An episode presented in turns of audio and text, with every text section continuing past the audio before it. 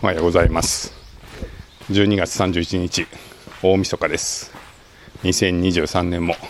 終わりですね。まだ今日は京都におります。というのは昨日まで京都グレートラウンドっていうレースがありまして、まあ、その仕事で行っていて夕方ぐらいですかね。最終ランナーも帰ってきて撤収して、えそして家に帰ってきてまあ、それで一応仕事納めという感じでした。大会の運営の人とか選手の皆さんどうもお疲れ様でした。で昨日は、えー、そうですねそのレースレースに行ってたんですけどさらに家に帰ったら、えー、恋恋商店さんが忘年会をやってるんでよかったら来ませんかということでいつもねあのよく行くタイ料理屋さんでまあ、スタッフさんが全員集まってるんでっていうことでお誘いいただいてたんで夜に顔を出させてもらって皆さんとちょっと交流させてもらってなんかそのスタッフの方のお友達みたいな方も結構いて、えー、ちゃんと喋ったことない方とかも交流させてもらって楽しかったんですけど、まあ、結構女性スタッフが多いんでかなり女性比率の高い忘年会でしたけど僕の座ったテーブルでは結構映画の話が盛り上がって、まあ、映画好きの方が多かったんで何が面白いだのなんだろうって言って 結構盛り上がってましたね。はい。すごく楽しかったです。はい。渡辺さんどうもありがとうございました。お邪魔させていただいて。そしてさらに、えー、そのレースの期間中だったんですけれどもおととい、えー、串井さんが京都に来てくれて串井さんを囲む夕食会が行われて京都で串井さんと、まあ、はてな関係の皆さんとご飯を食べてきました。これも楽しかったですね、まあ、その様子はあのマイクを回したんで1個前の声日記に上がってるんで聞いてもらえたらと思いますけどちょっと聞き直すとやっぱちょっと酔っ払ってて若干本当飲み会感があるなっていうのとはい。まあちょっとあのそうですね。はい。若干迷いましたけど、まあ、そのままアップしています。はい、もう本当、串井さんって、なんかあの、なんですかね、あの、ホスピタリティというか、あの、のある方で、前回その東京に行った時に、ポルトガル料理屋さんに行きましたよねって話、昨日の話の中でも出てましたけど、その時にね、その奥さんが作られた、すごいふわふわの手触りのいいカバンをプレゼントでくださって、えなんかさそんなことまでしていただいて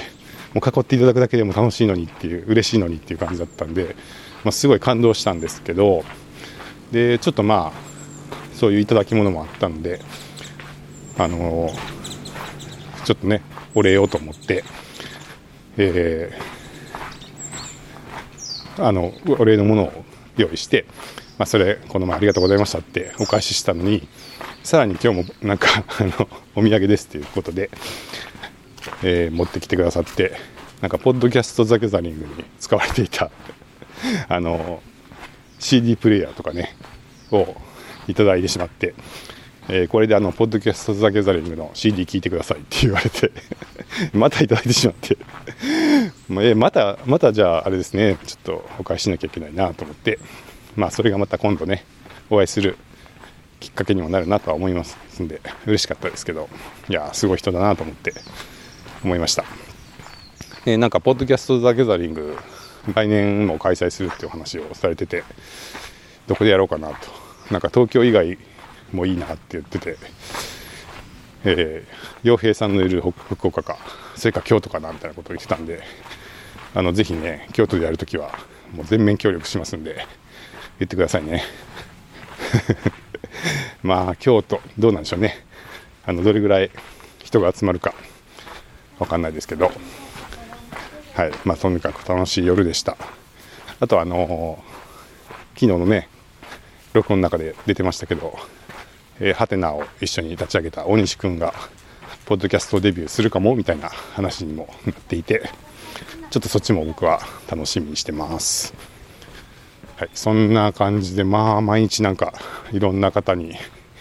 呼んでいただいて、今回、今年は本当、忘年会的な、あの、イベントが多い年ですごいこうご縁に感謝する年だなって感じてますけど何でしょうねなんかやっぱちょっとコロナの時は忘年会もしにくかったんでそういうのもあるのかな。久しぶりに今年は忘年会しましょうみたいな雰囲気になってるのかもしれないですけどどうですかねその明確に忘年会っていう名前じゃなくないものも含めたら12月のお食事会飲み会今年は78回ぐらい行ったような気がしますけどあの本当全部あの温かい会が多くて本当にいろいろご縁に感謝だなと思ってます。はいまあ、ポッドキャストつながりというか、ポッドキャストで温まったご縁っていうのもかなりあるんで、やっぱり声の威力はすごいなと改めて感じてますね。なんか、ポッドキャストつながりの方とこう話すと、やっぱり、やっぱりなんか、うん、あったかくなるっていう感じはあります、実感として。今回のあの京都グレートラウンドのそのレース、トレランレースでも、結構、選手の方とかスタッフの方に、あの、いぶきステーション聞いてますよって声、パッと声を、声かけてくださる方がいて、もうめちゃくちゃ嬉しいですね。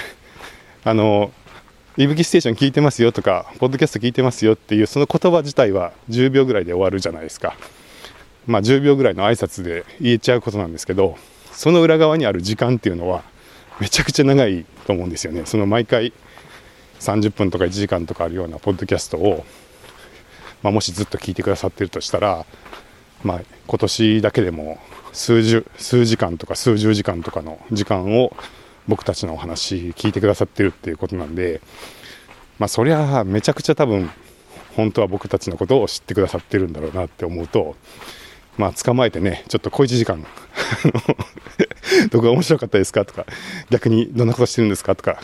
こっちもね、いろいろ聞きたくなるぐらい、話し込みたくなるぐらいですけど、まあ、それがあの大会の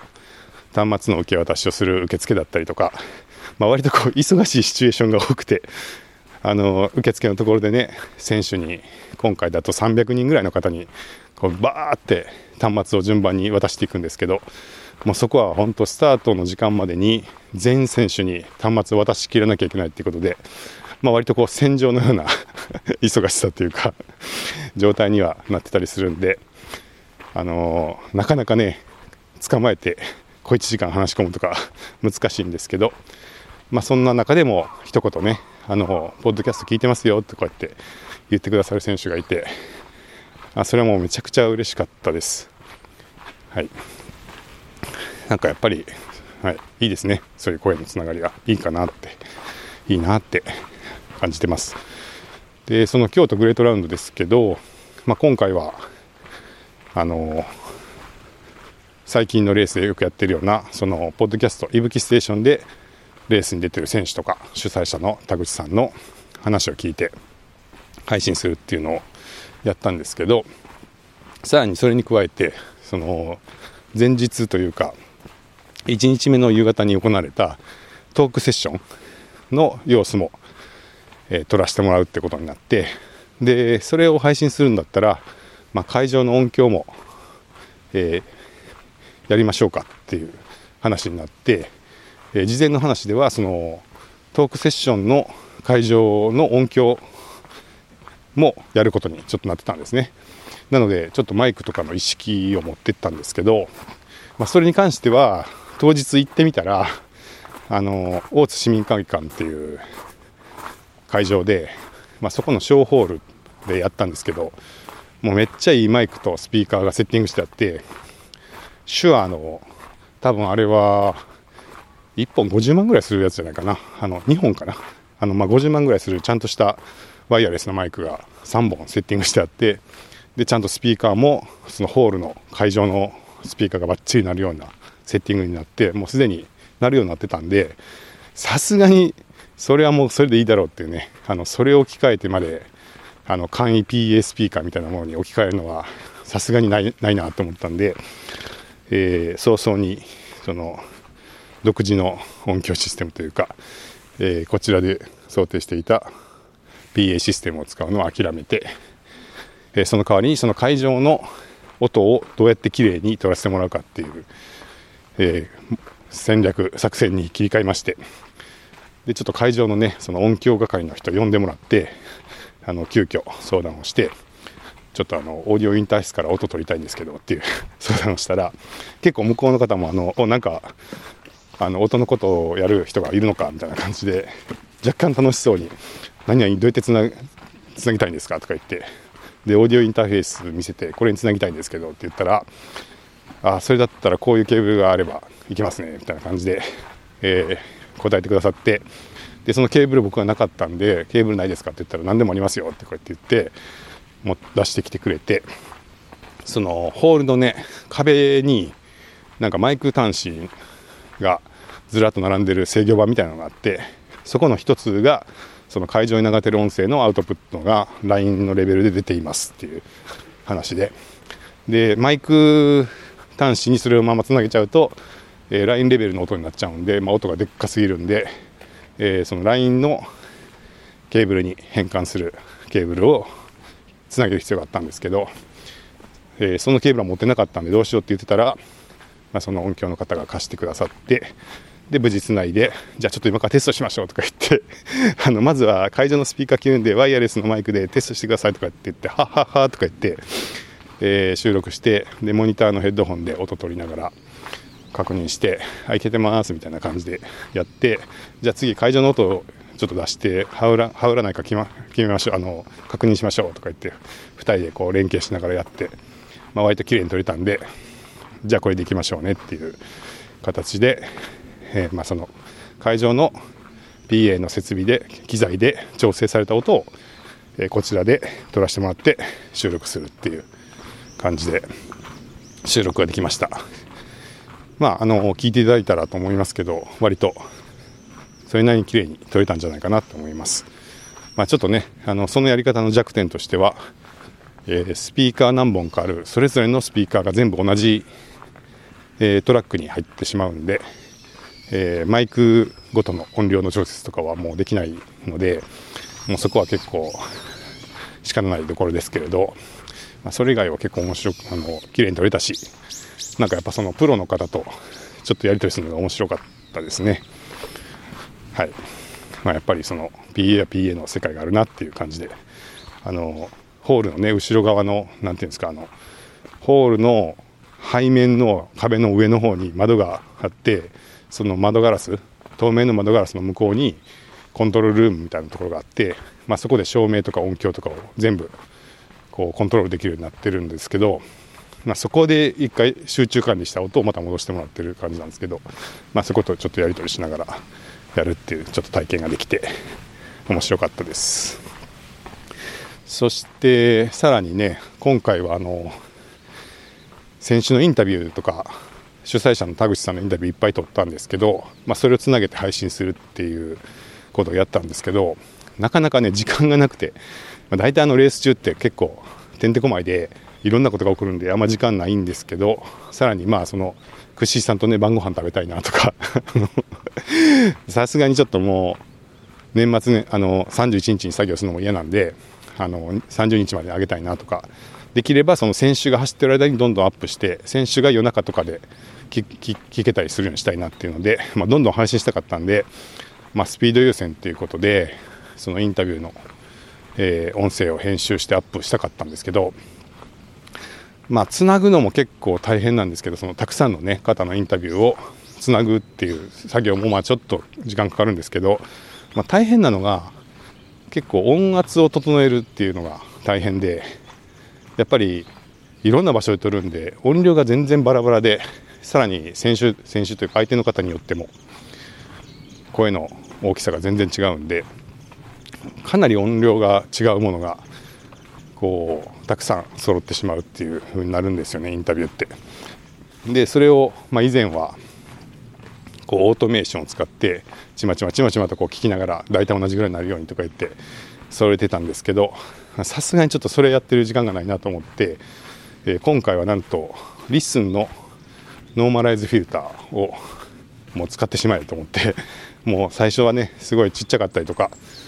えー、逆に大きい部分が0デシベル超えていたりとか、まあ、そういうような素材をもうそのままアップして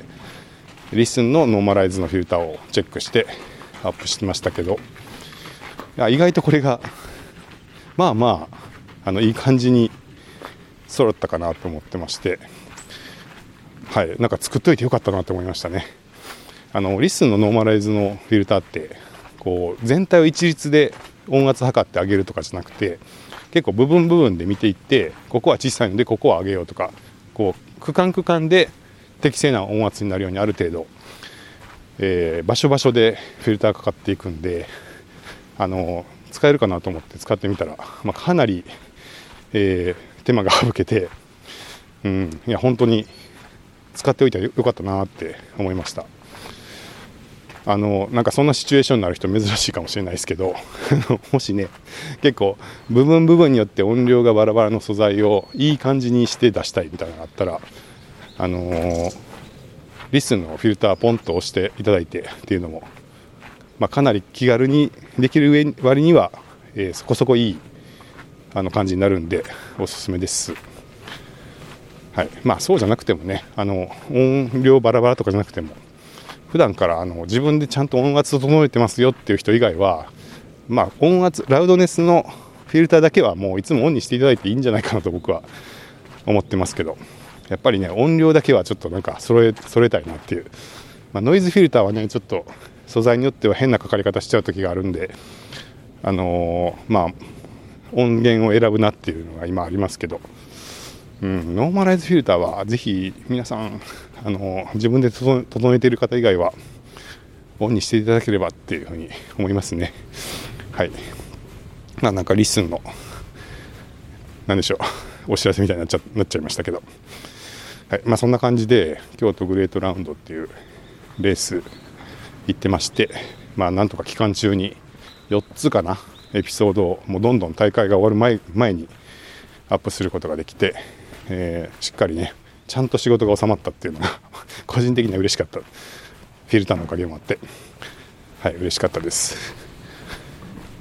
はいそしてまあ今日と明日はさすがにちょっと年末年始っぽい過ごし方をしようかなって思ってまして今はまだ京都いますけど、えー、この後実家の三重の方に帰省をしようかなと思います。で明日多分初詣して、えー、お雑煮やらおせちやら食べて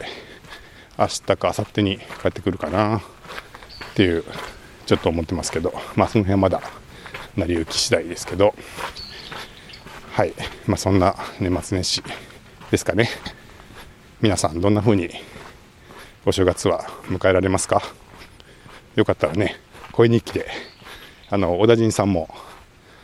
年越しそばと、えー、お雑煮の紹介をしてくださいって呼びかけられてますんで、また年末年始の様子なんかも声日記で聞けたら嬉しいです。はい、では皆さん、良い、楽しく年末年始過ごしてください。それでは。